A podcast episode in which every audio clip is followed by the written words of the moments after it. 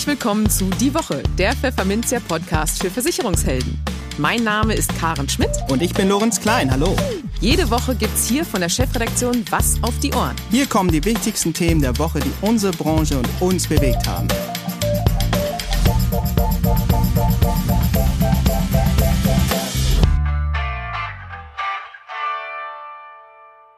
Moin aus Hamburg und herzlich willkommen zu Folge 39 unseres Podcasts. Heute ist Freitag, der 23. April 2021. Und diese Themen haben wir heute für Sie. Wir sprachen mit Longial-Geschäftsführer Michael Hopstetter über die Rentenpläne der Parteien. In den News der Woche geht es um die Zukunft der privaten Krankenversicherung im Falle einer Regierungsbeteiligung der Grünen. Und US-Autobauer Tesla macht seine Ankündigung wahr und wird in Deutschland zum Versicherer. Im Rechtstipp der Woche geht der Hamburger Rechtsanwalt Stefan Michaelis auf die fünf gröbsten Schnitzer bei Servicevereinbarungen ein. Und für unser Schwerpunktthema für den Monat April, Zielgruppen, erläutert Timo Viro, wie es dazu kam, dass er sich auf die Versicherungsbedürfnisse von Tauchern spezialisiert hat und wie er vorging, um in diese eingeschworene Gemeinschaft nun ja einzutauchen. Aber bevor es losgeht, an dieser Stelle wie immer ein kleiner Dank an unseren Sponsor, die Zürich Gruppe Deutschland. Im Gespräch. In fünf Monaten ist Bundestagswahl. Und das merkte man in dieser Woche schon sehr deutlich. Haben doch die Grünen und die Unionsparteien nach der SPD nun auch ihre Kandidatin bzw. ihren Kandidaten für das Kanzleramt gekürt. Annalena Baerbock, Armin Laschet und Olaf Scholz sollen für ihre Partei nun jeweils fleißig Wählerstimmen einholen. Neben dem Personal ist für die Wahl aber natürlich auch oder sollten wir sagen vor allem, das jeweilige Wahlprogramm entscheidend. Und wie steht es da eigentlich mit dem Thema Rente? Wird es eine Rolle spielen? Und wie sehen die Ansätze der Parteien im Bundestag hier jeweils aus? Darüber sprachen wir mit Michael Hopstetter. Er ist Geschäftsführer von Longial, einem Dienstleister für Lösungen rund um die Altersversorgung von Unternehmen und Versorgungseinrichtungen, und hat sich die Parteiprogramme schon einmal angeschaut. Grüß Sie, Herr Hopstetter. Ganz herzliche Grüße nach Zülpich und willkommen im Podcast. Hallo Frau Schmidt, ganz herzlichen Dank für die Einladung. Wir haben heute ein politisches Thema tatsächlich auf der Agenda. Äh, das ganze politische Thema hat jetzt ja zuletzt nochmal deutlich an Fahrt gewonnen durch die äh, Bekanntgabe der Kanzlerkandidaten und Kanzlerkandidatinnen von CDU und Grünen heute am Dienstag, wo wir dieses Interview führen. Wir wollen uns aber über das Thema Rente unterhalten und ob das denn im Bundestagswahlkampf eine große Rolle spielen wird. Wie, wie ist da Ihre Einschätzung? Wird das Thema Rente ein wichtiges in diesem Bundestagswahlkampf sein? Also nach meiner Einschätzung äh, wird es ein wichtiges äh, Thema werden. Alle Parteien haben sich, äh, wie ich finde, schon recht früh zu dem Thema Rente, soziale Sicherung im weitesten Sinne schon geäußert und ein Stück weit auch positioniert. Und das ist für mich ein deutliches Indiz, dass sie es auch zum Thema im anstehenden Wahlkampf machen werden. Und es ist aus meiner Sicht auch dringend erforderlich, dass das passiert. Ja. Wieso ist das erforderlich? Was, was sind da die Gründe für? Der demografische Wandel schreitet voran. Die Generation der Babyboomer wird in den nächsten Jahren zunehmend in Rente gehen. Und das sieht man äh, sehr schön auf der Seite des äh, Statistischen Bundesamtes, auf der Website. Die haben ähm, da ähm, sehr gut animierte Bevölkerungspyramiden dargestellt. Und da sieht man, wie sich das in den nächsten Jahren entsprechend äh, entwickeln wird.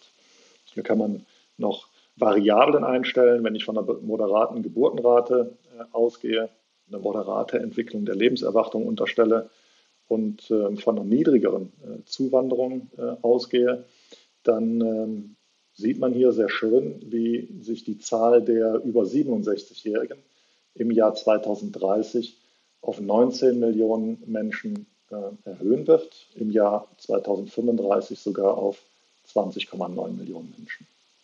Zum Vergleich, aktuell stehen wir bei 16,4 über 16,4 Millionen über 67-Jährigen. Das heißt ja, dass alleine bis 2030 2,6 Millionen Menschen mehr die aktuelle Regelaltersgrenze erreicht haben und damit von Altersbezügen leben müssen. Bis 2035 sind es dann 4,5 Millionen Menschen mehr. Um sich das mal ja, plastisch vor Augen zu führen, die Bevölkerung der Städte Hamburg, München und Köln zusammengenommen geht also bis 2035 zusätzlich in Rente bzw. erreicht die Regelaltersgrenze von 67. Die Menschen werden dann also Rente beziehen, Pensionen beziehen, aber gleichzeitig eben ja auch keine Beiträge mehr in die gesetzliche Rentenversicherung einzahlen. Und die hat damit dann einerseits das Problem, dass damit die Leistungen drastisch ansteigen werden und im gleichen Zeitraum aber auch die Beitragszahlungen deutlich zurückgehen. Und das wird diskutiert. Das bringen die Parteien ähm, eben in ihren Programmen äh, mit zum Ausdruck und bringen, äh, wie man so schön sagt, um den richtigen Weg, wie man diesen ähm, gordischen Knoten auflösen kann, ohne die Beiträge, die Arbeitgeber und Arbeitnehmer einzahlen müssen, eben deutlich zu erhöhen oder den Bundeszuschuss anzupacken und den deutlich zu erhöhen. Nun ist das Ziel der Parteien ja dann quasi jeweils klar. Sie haben sich ja die Wahlprogramme bzw. die Entwürfe dazu, manche sind ja noch nicht final, äh, angeschaut. Wie unterschiedlich sind denn hier die, ist denn der Weg zu diesem Ziel, also die unterschiedlichen Positionen der Parteien? Ja, die sind schon sehr unterschiedlich, wie man äh, sich vorstellen kann. Ähm, wenn man sich da zum Beispiel die Union äh, anschaut, ähm, die ähm, wollen die Lebensarbeitszeit äh, verlängern. Ähm, wenn die Lebenserwartung eben entsprechend äh, äh, ansteigt und ähm, damit also die Regelaltersgrenze an die Lebenserwartung koppeln. Das ist einer der Schwerpunkte bei der Union. Die Grünen sagen, nee, Rentenalter mit 67, das ist äh, genau der richtige Weg, aber die wollen die ähm, in die Kapitaldeckung äh, der Altersversorgung viel stärker einsteigen und das über einen sogenannten äh, Bürgerfonds ähm, organisieren, einen obligatorischen Bürgerfonds, wo also jeder einzahlen muss, ähm, aber mit der Möglichkeit eines sogenannten Opting-Outs, also Obligatorium und Opting-Out, ganz neue äh, Ansätze, die wir bislang so noch nicht haben. Ähm, und das wollen die als Ersatz zum Beispiel für, für die Riester-Rente äh, entsprechend verwenden. Die SPD sagt, auch Regelaltersgrenze von 67 soll nicht angetastet werden. Das äh, Rentenniveau ähm, soll dauerhaft bei mindestens 48 Prozent liegen. Das ist so da der, der Hauptfokus. Äh, man möchte die ähm, Personengruppen, die in die gesetzliche Rentenversicherung einzahlen, will man verbreitern. Das sollen äh, alle Erwerbstätige sein, also nicht nur Arbeitnehmer, sondern auch Selbstständige, Beamte, äh, Mandatsträger, Freiberufler und so weiter. Auch die sollen dann künftig Beiträge in die gesetzliche Rentenversicherung einzahlen. Und für die betriebliche Altersversorgung sagt die äh, SPD zum Beispiel, wir wollen viel stärker auf die sogenannten Sozialpartnermodelle setzen. Ähm, das ist ähm, die Lösung, die mit dem Betriebsrentenstärkungsgesetz ähm, erstmalig geschaffen worden ist. Die FDP sagen, sie wollen die Aktienkultur äh, stärken und Staatsfonds zum Beispiel nach skandinavischem Vorbild einrichten. Also die Norweger und die Schweden sind da sehr erfolgreich und sowas soll eben auch hier in Deutschland eingeführt werden, um auch eine deutlich stärkere Kapitaldeckung hinzubekommen.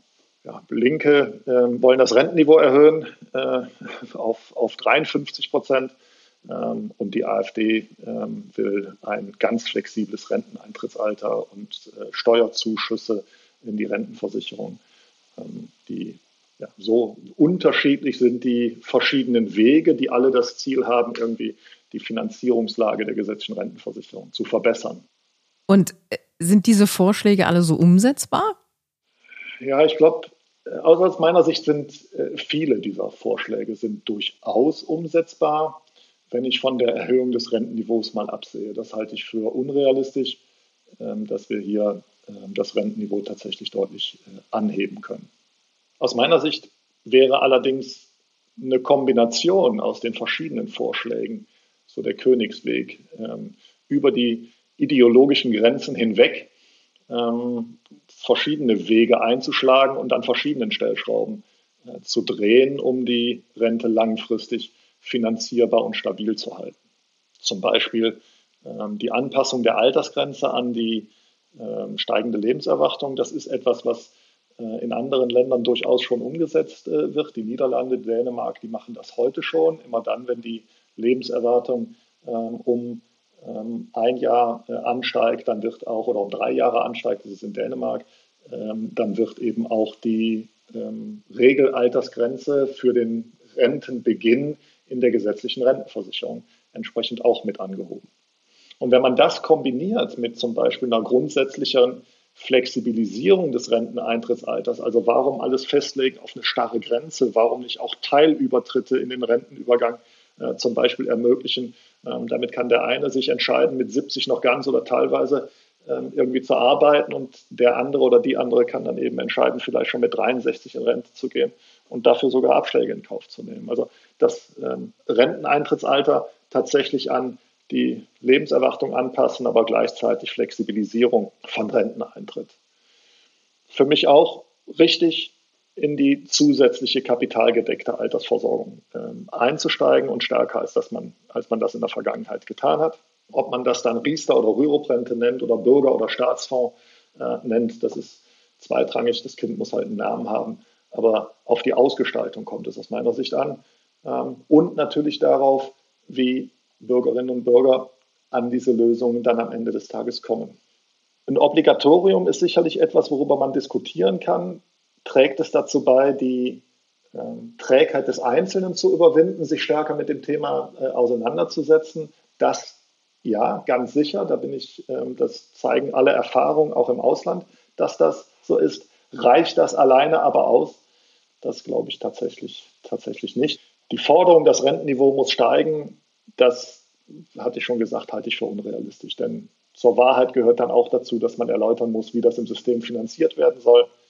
Ähm, über Sozialversicherungsbeiträge glaube ich, dass das nicht funktionieren wird. Das belastet A, zusätzlich Arbeitgeber und Arbeitnehmer, macht Arbeitskosten teurer, macht den Standort Deutschland damit vielleicht unattraktiver. Und meine ganz persönliche Einschätzung ist, dass die Sozialversicherungsbeiträge über kurz oder lang eh steigen werden. Und das hat dann viel mehr mit der Pandemie, in der wir uns gerade befinden, und eben auch mit dem demografischen Wandel äh, zu tun. Ich glaube, dass Kranken- und Pflegeversicherungsbeiträge in den nächsten Jahren deutlich steigen werden. Und dann wird es schwer vermittelbar sein, dann eben auch noch die Beiträge zur gesetzlichen Rentenversicherung deutlich steigen zu lassen. Eine Forderung der Linken war auch oder ist auch die Entgeltumwandlung gänzlich abzuschaffen. Daraus angeblich sind ja signifikante Beiträge, die ähm, der gesetzlichen Rentenversicherung und den Sozialkassen damit ähm, verloren gehen. Das stimmt zum Teil, aber das alleine wird nicht reichen, die Steigerung des Rentenniveaus damit zu finanzieren.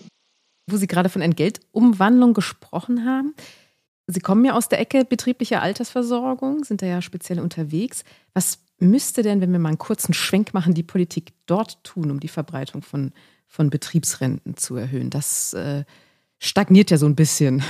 Ja, das stagniert leider so ein bisschen, das ist richtig. Ähm, das, was aus meiner Sicht die entscheidende Stellschraube ist, ist ähm, die viel zitierte Komplexität im Bereich der betrieblichen Altersversorgung zu reduzieren. Das System oder die betriebliche Altersversorgung ist insgesamt zu kompliziert, auch wenn ich für mich das nicht kompliziert ist, aber sie wird vom vom Verbraucher als äh, sehr komplex wahrgenommen. Das ist ja auch in den vielen Studien, die zu dem Thema veröffentlicht werden, kommt das immer wieder rüber, dass man die, das Thema nicht versteht und weil man es nicht versteht, setzt man sich damit nicht auseinander.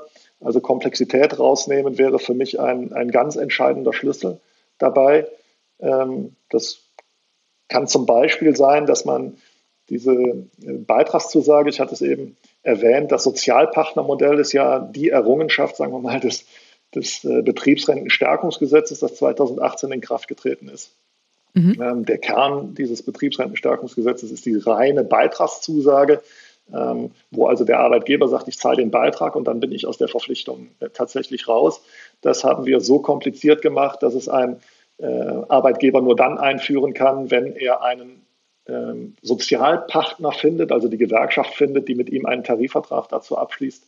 Und das muss ohne Tarifbindung möglich sein. Äh, die reine Beitragszusage ist der einfachste Weg für einen Arbeitgeber, gibt es im äh, Ausland überall, äh, nur eben bei uns in der Reihenform nicht. Und das wäre ein entscheidendes Hilfsmittel, wie ich finde.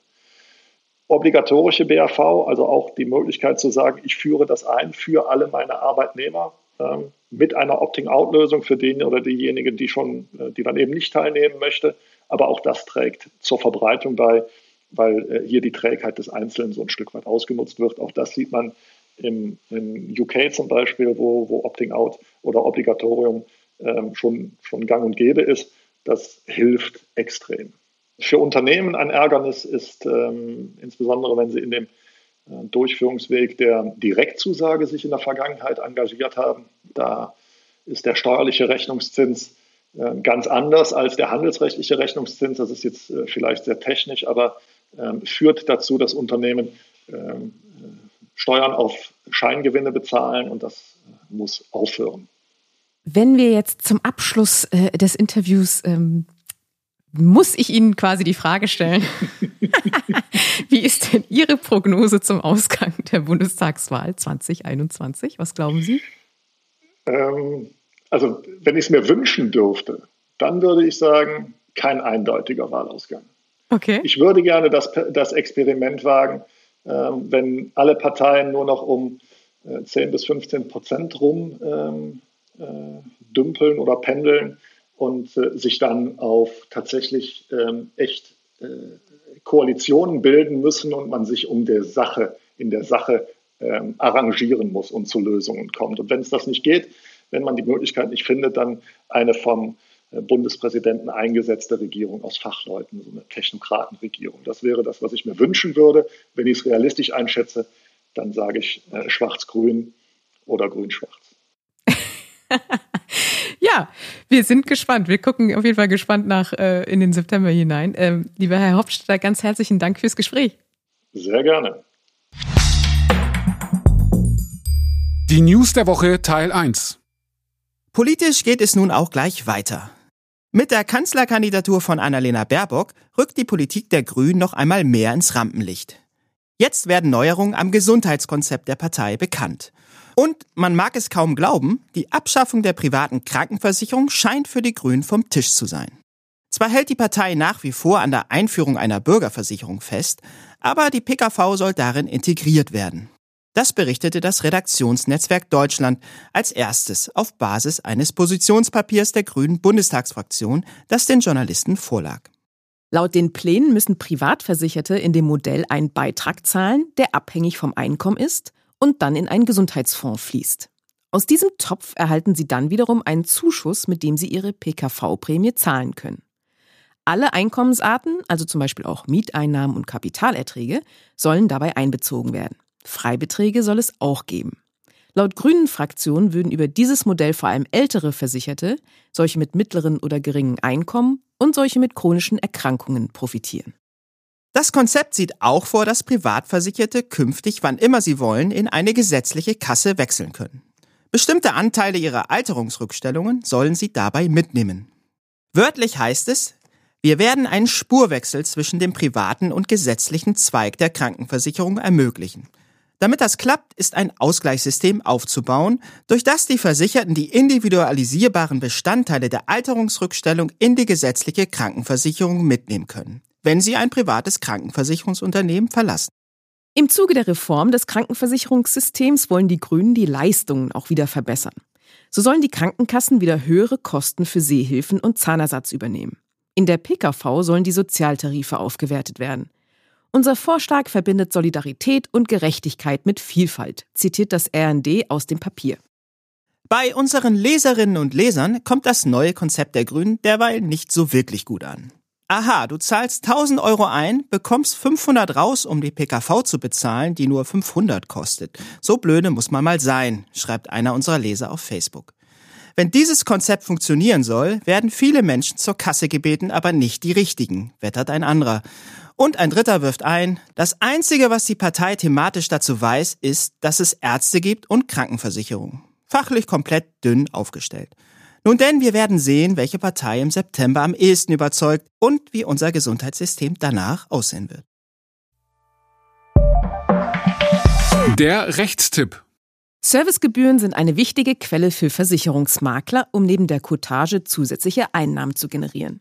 Das findet der Hamburger Rechtsanwalt Stefan Michaelis.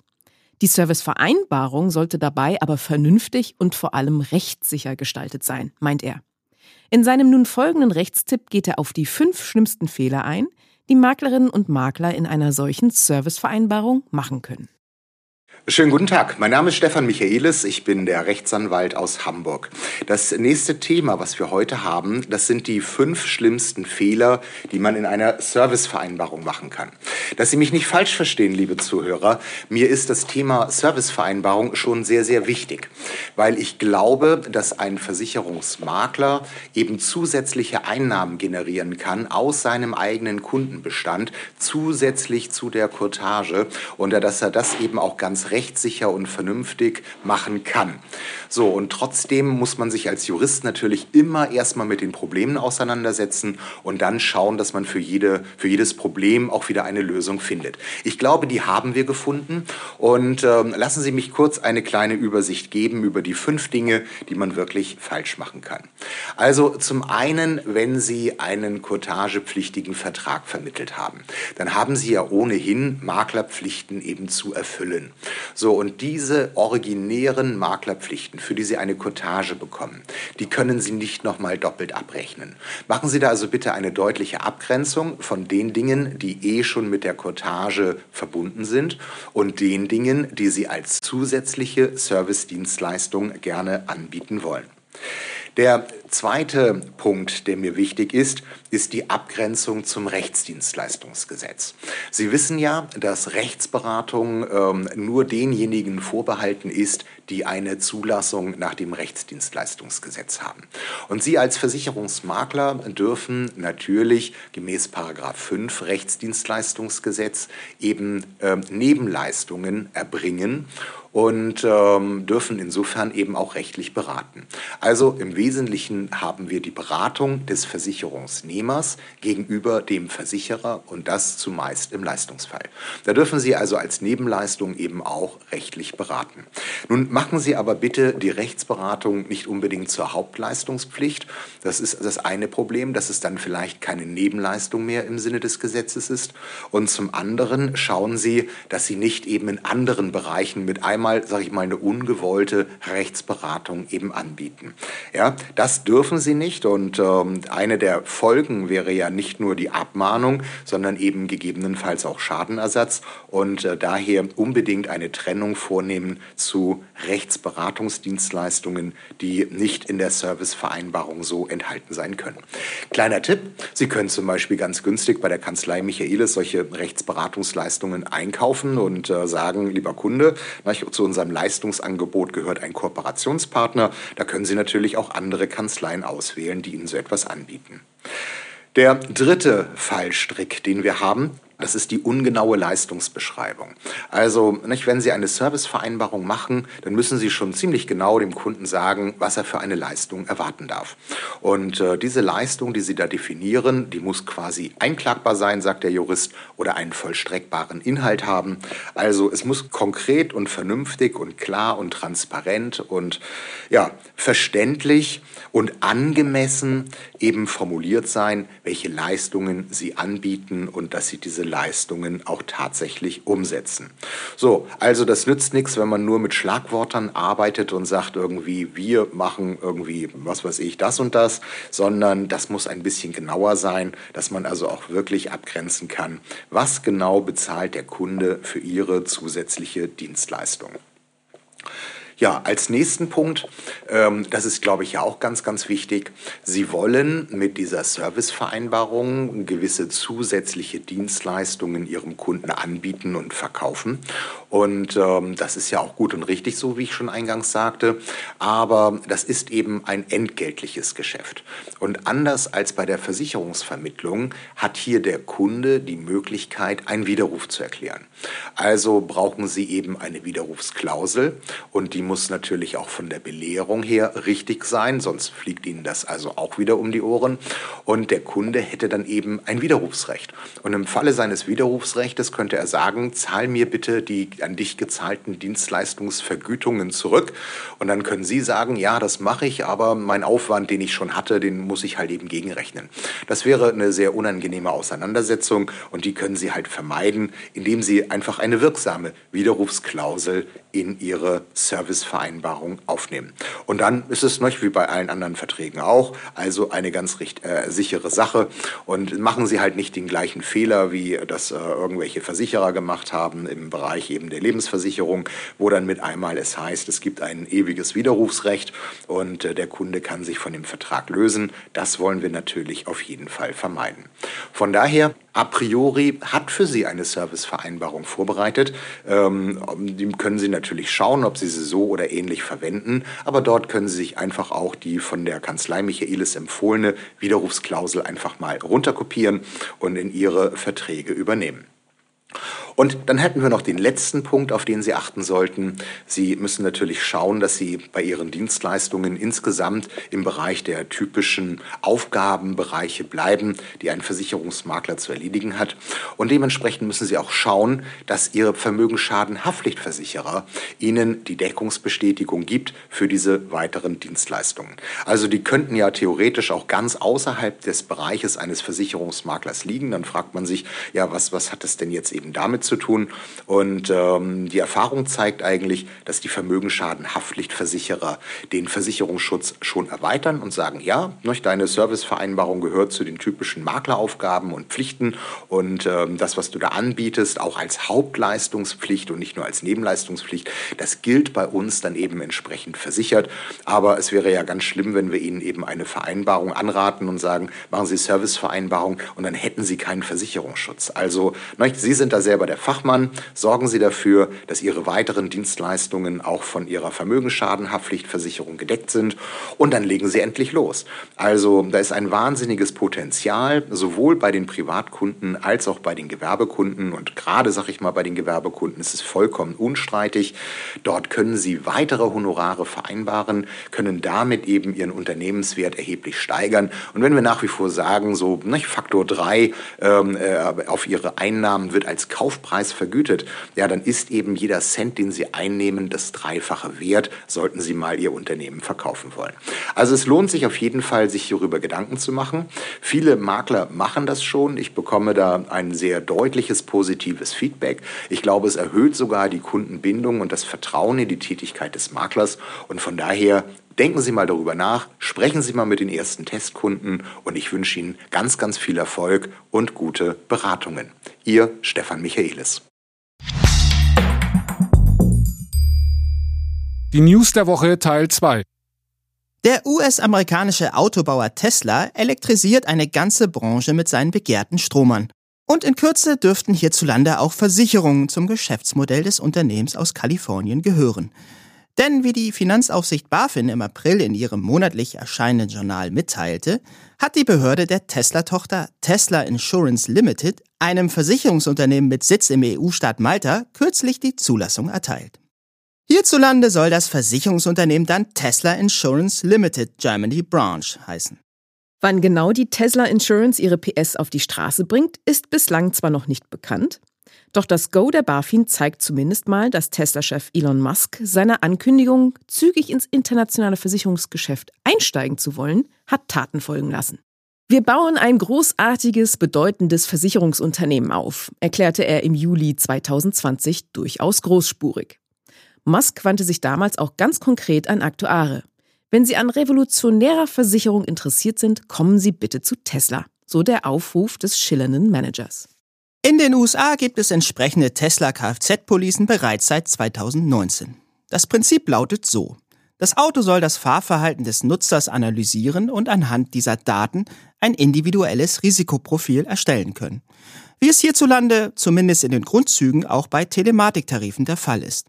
Sollten Fahrer zu rasant oder risikoreich fahren, sollen sie zudem über Sparmöglichkeiten bei einer schonenderen Fahrweise informiert werden. Laut Tesla könnten so eventuell sogar Unfälle vermieden werden. Aktuell klappt es mit der Unfallvermeidung bei Tesla allerdings nicht so gut. Das hat aber nichts mit Telematiktarifen zu tun, sondern mit dem Autopilot-Assistenzsystem des Unternehmens. Das System ist in die Kritik geraten, nachdem am vergangenen Wochenende zwei Männer im US-Bundesstaat Texas ums Leben kamen, als ihr Tesla gegen einen Baum prallte. Die Polizei war nach vorläufigen Ermittlungen zu fast 99,9 Prozent sicher, dass bei dem Unfall niemand am Steuer saß, wie ein Sprecher unter anderem dem Wall Street Journal sagte. So habe man einen der Männer auf dem Beifahrersitz und einen auf der Rückbank vorgefunden. Tesla-Chef Musk wies einen Zusammenhang mit dem Autopilotsystem umgehend zurück.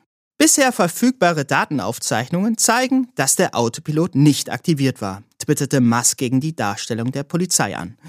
Nun müssen Unfallermittler der US-Behörde NTSB, die unter anderem bei Flugzeugabstürzen aktiv wird, Licht ins Dunkle bringen.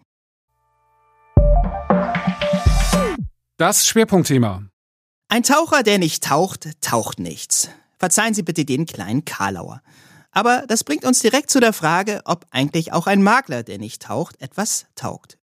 Sie können nicht ganz folgen? Macht nichts, wir erklären es Ihnen. Wir sprechen gleich mit Timo Viro, der sich erfolgreich auf den Versicherungsschutz der Zielgruppe Taucher spezialisiert hat. Tauchversicherung statt Bauchladen lautet gewissermaßen Virus Credo und im Gespräch geht es auch um die Frage, ob man als Makler eigentlich selbst dieses ja nicht ganz triviale Hobby ausüben muss, um von der eingeschworenen Gemeinschaft der Taucher ernst genommen zu werden.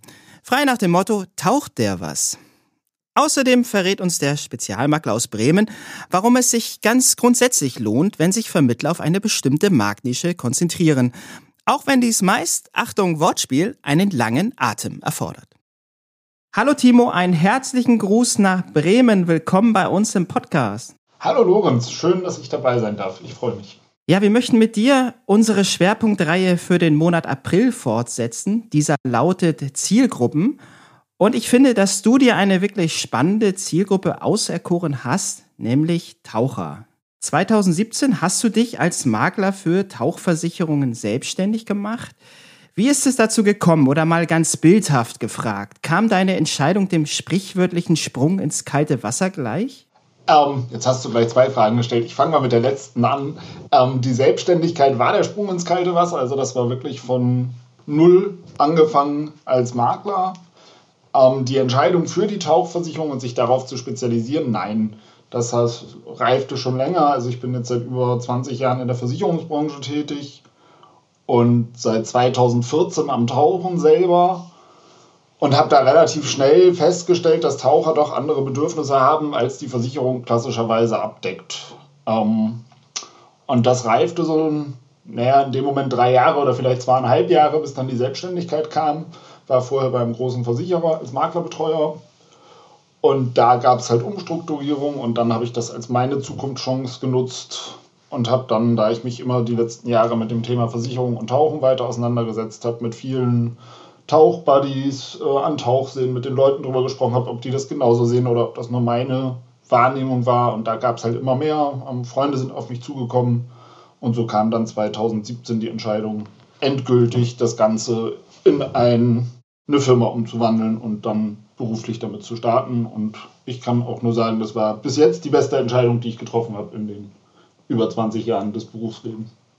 Das ist doch schon mal gut zu hören.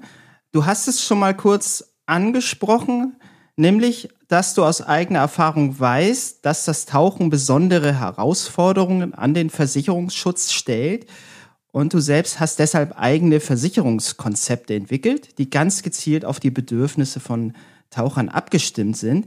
Ja, wie sehen derartige Konzepte aus? Äh, wie kann man sich denn außerdem noch die Zusammenarbeit eigentlich mit den Risikoträgern, den Versicherern vorstellen? Gibt es da zum Beispiel auch Reibungspunkte? Ja, also erstmal ganz generell, Taucher sind auf ihre Seite Art und Weise speziell und positiv gemeint Verrückte ähm, und Versicherer haben halt auch ihre eigene Sprache und die sind leider so gänzlich gegensätzlich. Ähm, das war so das erste Spannende und ich glaube, das ist auch das, was mich unter anderem ausmacht, dass ich beide Seiten halt perfekt verstehe. Einmal aus der Versicherungsbranche heraus und dann selbst leidenschaftlicher Taucher und damit auch weiß, worüber die Taucher reden oder wo da deren Sorgen, Nöte oder Engpässe sind, was den Versicherungsschutz angeht. Mm, bei den Konzepten, die ich entwickelt habe, ich pick da jetzt mal ein oder zwei raus. Ähm, das ist zum Beispiel einmal die Equipmentversicherung. Taucher, gerade die, die auch ihre eigene Ausrüstung haben, etwas fortgeschritten sind und die auch in Deutschland tauchen und nicht nur mit dem Flugzeug unterwegs sind, die haben halt relativ teure Ausrüstung. Also so für jemand, der in Deutschland anfängt zu tauchen, liegt die Ausrüstung irgendwie, ich sag mal so ganz grob startend bei 3000 Euro.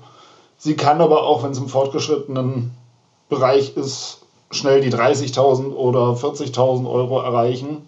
Und wenn man die dann im Auto hat oder mit zum See oder mit zum Bergwerk nimmt, da war dann halt doch schon der Gedanke, das wäre ganz gut, wenn man die versichern könnte, weil da greift halt keine Hausratversicherung mehr. Und da gab es halt im Jahre 2016, 15, 16, wo ich mir Gedanken gemacht habe, für mich nichts Passendes am Markt, was meiner Vorstellung entsprach. Und das war auch so das Erste, was ich dann 2017 mit angegangen bin, zum Beispiel die Equipmentversicherung für Tauchequipment, die dann wirklich weltweit 24 Stunden am Tag gegen sämtliche Gefahren des Verlustes und der Beschädigung greift. Ähm, mittlerweile ist das so weit gekommen, also das war auch so der Start der Taucher an sich. Dann kamen irgendwann Tauchbasen auf mich zu, ähm, die so ein ähnliches Problem haben, weil wenn die mit Schülern zum See fahren, haben die halt auch ganz viel Leihausrüstung im Auto und gegebenenfalls übers Wochenende dabei. Darüber kamen dann Tauchverbände auf mich zu. Und mittlerweile bin ich für mehrere Tauchverbände der Spezialist für Versicherungen, auch deren Ansprechpartner bei denen gelistet und habe somit den gesamten Bereich, also seit einem guten Jahr sind auch Hersteller von Tauchequipment dabei, weil die besondere Anforderungen haben. Also ich kann sagen, was das Thema Tauchen angeht, ist es mittlerweile allround. Und gibt es denn da auch äh, Streitpunkte durchaus mal beim Versicherer, auch vielleicht wenn es um die Versicherbarkeit von Risiken geht? Also die Streitpunkte, was die Konzepte angeht, waren halt im Vorwege geklärt. Das hat relativ lange gedauert, jetzt ist es eigentlich perfekt. Ähm, ja, die Versicherer sehen halt Tauchen als Risikosportart und somit ist das bei der Absicherung des Tauchers selbst gibt es halt verschiedene Herausforderungen. Also bei einer Unfallversicherung zum Beispiel, dass das Tauchen explizit mit eingeschlossen ist, dass so Sachen wie Suchrettungs- und Bergungskosten oder Dekompressionskammerkosten nach einem Tauchunfall mitversichert sind, am besten unbegrenzt. Tauchlehrer haben eine besondere Herausforderung, die sind wiederum bei kaum einem Versicherer zu versichern auch wenn sie nebenberuflich nur als Tauchlehrer tätig sind und in der Biometrie, Berufsunfähigkeitsversicherung als Oberbegriff oder Risikolebensversicherung, ja, auch da gibt es immer wieder Reibungspunkte.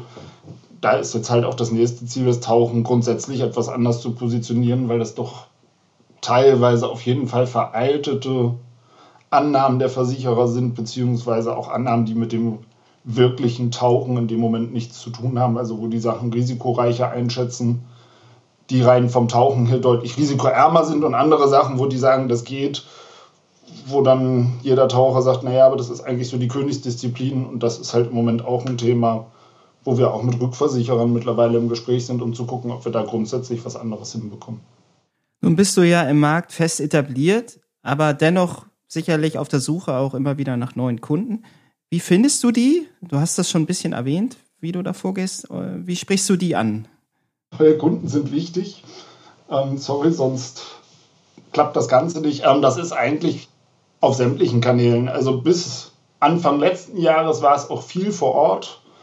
Ähm, auf Messen, aber auch wenn ich selber tauchen war. Also ich war halt eigentlich auch der beste Werbeträger für mich selbst, weil ich habe halt die Leute am Tauchplatz gesehen, bin mit denen tauchen gegangen, die haben mich gesehen. Mhm. Habe ein recht auffälliges Auto, was wie so eine fahrende Lipferrolle wirkt. ähm, okay. was sich auch rumgesprochen hat. Ähm, aber auf der anderen Seite halt auch Social Media, Internet, ähm, Homepage, über die Tauchverbände, die mich weiterempfehlen oder wo ich da, was ich vorhin sagte, wo ich gelistet bin als Ansprechpartner für Versicherungen, ähm, über die Tauchbasen, die die Schüler dann zu mir schicken, wenn da Fragen rund um das Thema Versicherung aufkommen. Also da sind mittlerweile ganz, ganz viele Kanäle und da bin ich auch froh drüber, dass es so ist, weil ich mich wirklich nicht nur auf einen einzigen Kanal verlassen möchte. Und gerade auch jetzt mit dem Pandemiegeschehen zeigt es deutlich, dass es gut ist, dass es auch noch andere Wege gibt, wie neue Kunden zu uns kommen. Ein Makler hat heute mit einer Spezialisierung mehr Erfolg, hast du mal an anderer Stelle gesagt. Warum ist das so und wie können sich Makler eine Marktnische glaubwürdig und nachhaltig erobern? Hast, kannst du mal einen allgemeinen Rat vielleicht geben? Also ich glaube, mit dem Mehrerfolg durch die Spezialisierung weil man halt viel dichter dran ist an der Zielgruppe. Man hat viel mehr Möglichkeiten. Also ich bin mir sicher, ich würde nie mit einem Versicherer oder geschweige denn mit einem Rückversicherer über das Thema Berufsunfähigkeit, Arbeitskraftabsicherung reden, wenn ich mich nicht aufs Tauchen spezialisiert hätte, der würde mir nicht zuhören. Ähm, und die zweite Frage, wie man sich glaubwürdig auf eine Nische oder auf eine Zielgruppe dafür positionieren kann, mm, man muss diesen Draht zu der Zielgruppe haben. Also ich muss irgendeinen Punkt haben, dass ich mich mit der Zielgruppe identifizieren kann.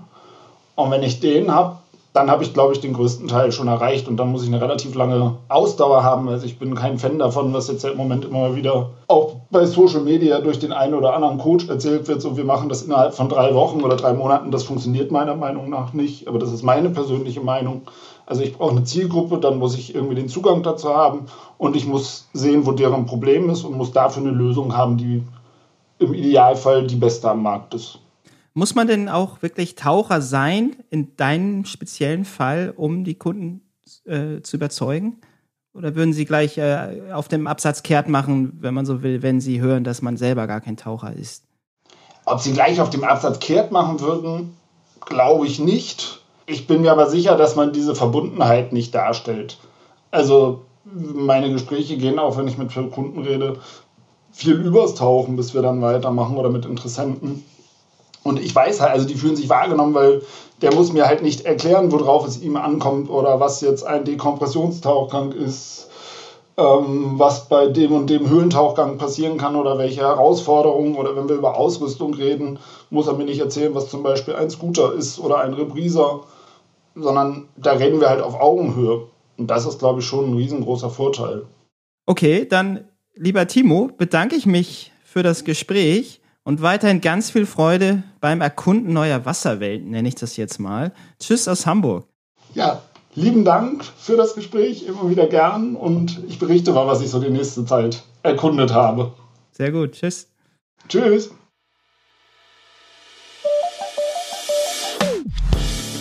Und damit sind wir am Ende von Folge 39 unseres Podcasts angelangt. Wie hat er Ihnen gefallen? Geben Sie uns gerne Feedback unter der E-Mail-Adresse redaktion.pfefferminzia.de. Ansonsten hören wir uns kommenden Freitag wieder. Bis dahin gilt wie immer, bleiben Sie gesund, genießen Sie das Wochenende und kommen Sie gut in die neue Woche.